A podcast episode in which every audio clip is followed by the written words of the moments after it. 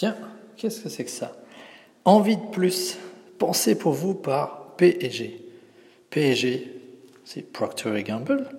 Tiens, mais je connais Procter Gamble. Ça me fait penser que lorsque j'étais à la, la, réunion de l'association des praticiens de la théorie des contraintes euh, il y a quelque temps, il y avait Jean-Marc, j'ai oublié son nom, mais Jean-Marc qui était venu présenter 20 années d'expérience au service de Procter Gamble. Et Procter Gamble, je me souviens très bien, il avait dit, je vous parie que chez vous, vous avez forcément un produit Procter Gamble. Procter Gamble, c'est des marques comme quoi? Always, Antical, Ariel, Brown, Dash, Head and Shoulders, Herbal Essence, j'arrive même pas à lire tellement c'est petit, Lénore, ça je connais pas, Monsieur Propre, forcément tu connais Monsieur Propre, et Tampax, et Gillette Vénus. Ils ont racheté Gillette Ouais. Bref, Procter Gamble, c'est un géant de l'agroalimentaire. C'est un géant c'est une société qui distribue des produits qu'on a tous chez nous. Et c'est marrant parce que lorsque je rencontre des gens qui me disent oui, mais vous, euh, vos produits sont vendus euh, trop cher parce qu'il faut euh, rémunérer tous les gens qui sont là autour, là, et, etc. Dis, eh, c'est marrant, mais Procter Gamble, s'ils ont les moyens de m'envoyer un catalogue automne avec plein de bons de réduction dedans, tu crois que c'est pas inclus dans le prix des produits, ça? Ça serait très surprenant quand même que les produits coûtent exactement ça et que de manière bénévole, Procter Gamble m'envoie un euh, catalogue avec des réductions. Bien sûr que non, ça ne marche pas comme ça. Alors pourquoi cette différence? Bah, Tout simplement parce que ce sont deux modèles de distribution différents. D'un côté, tu as une relation qui est liée à la pub et à des catalogues et à des bons de réduction. Ça, c'est Procter Gamble avec des noms de marques et ils sont obligés de les rabâcher, rabâcher, rabâcher. Et je peux t'assurer qu'ils ont des marges de fou, des choses que tu n'oses même pas rêver. Je t'ai retrouvé un petit extrait de ce que disait Jean-Marc. And we switched the, the quality control, part of the quality control in front of the bottleneck to prevent uh, issues to come in. So garbage in, garbage out. You prevent garbage to get in, so you have quality coming out. 20% in one, in one minute.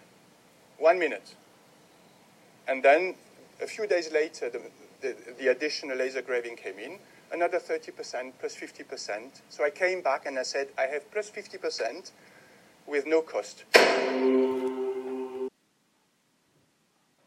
Au passage, Jean-Marc t'a livré une technique qui permet de gagner énormément dans une usine, c'est de mettre le contrôle qualité après l'étape qui règle le flux de production. C'est juste ce qu'il venait de dire. Et il a réussi en une minute donc à faire 50% de production de plus sur un parfum qui se vendait mais comme un petit pain. Il n'a pas osé nous dire, alors qu'on était entre nous, il n'a pas osé nous dire à combien il margeait sur ce truc. Donc dans une industrie comme ça, les gens ont des marges de fou. Alors, ça laisse de la place, parce que leurs marques, les marques en question, c'est leur propriété, c'est pas la tienne. Ça nous laisse de la place à nous, des gens normaux, de bâtir un business où certaines entreprises ont décidé de ne pas se mettre sur le marché par de la pub et des magasins. Parce que bien sûr, les magasins où on va acheter, ils prennent également leur marge. Au contraire, ce que nous faisons avec Usana, c'est qu'Usana a sa propre marque. Mais il ne cherche à la développer qu'à travers nous-mêmes. Il ne cherche à la donner qu'à travers les individus qui forment notre équipe. Ce qui veut dire que moi, je développe une marque qui est volcanique, je développe une émission zéro marketing, je développe ce podcast volcanique, et je ne suis pas gêné par la marque Usana. La marque Usana et son sérieux, c'est quelque chose d'important. C'est quelque chose d'important vis-à-vis des produits. Mais vis-à-vis -vis de la communication, je ne suis pas embêté. Parce que je pourrais pas distribuer un produit Procter Gamble parce que euh, Monsieur Propre, ben voilà, c'est sa marque Monsieur Propre, il a ses propres pubs, etc. Il n'a pas besoin de moi. Il a besoin d'un magasin, mais j'ai pas les moyens d'avoir un magasin. Et puis le consommateur actuel, il sort son téléphone, il est dans la relation, et il se trouve que les produits, bah, Monsieur Propre, c'est un nettoyant, tu le prends, tu le mets dessus, ça nettoie, basta. Avec la santé, c'est un peu plus compliqué que ça Ce matin, nous avons eu une longue discussion, Bénédicte et moi, sur les oméga 3. D'ailleurs, je pense que je vais essayer de l'amener à faire un épisode futur pour qu'elle nous partage justement son savoir et ses connaissances sur la subtilité des oméga 3.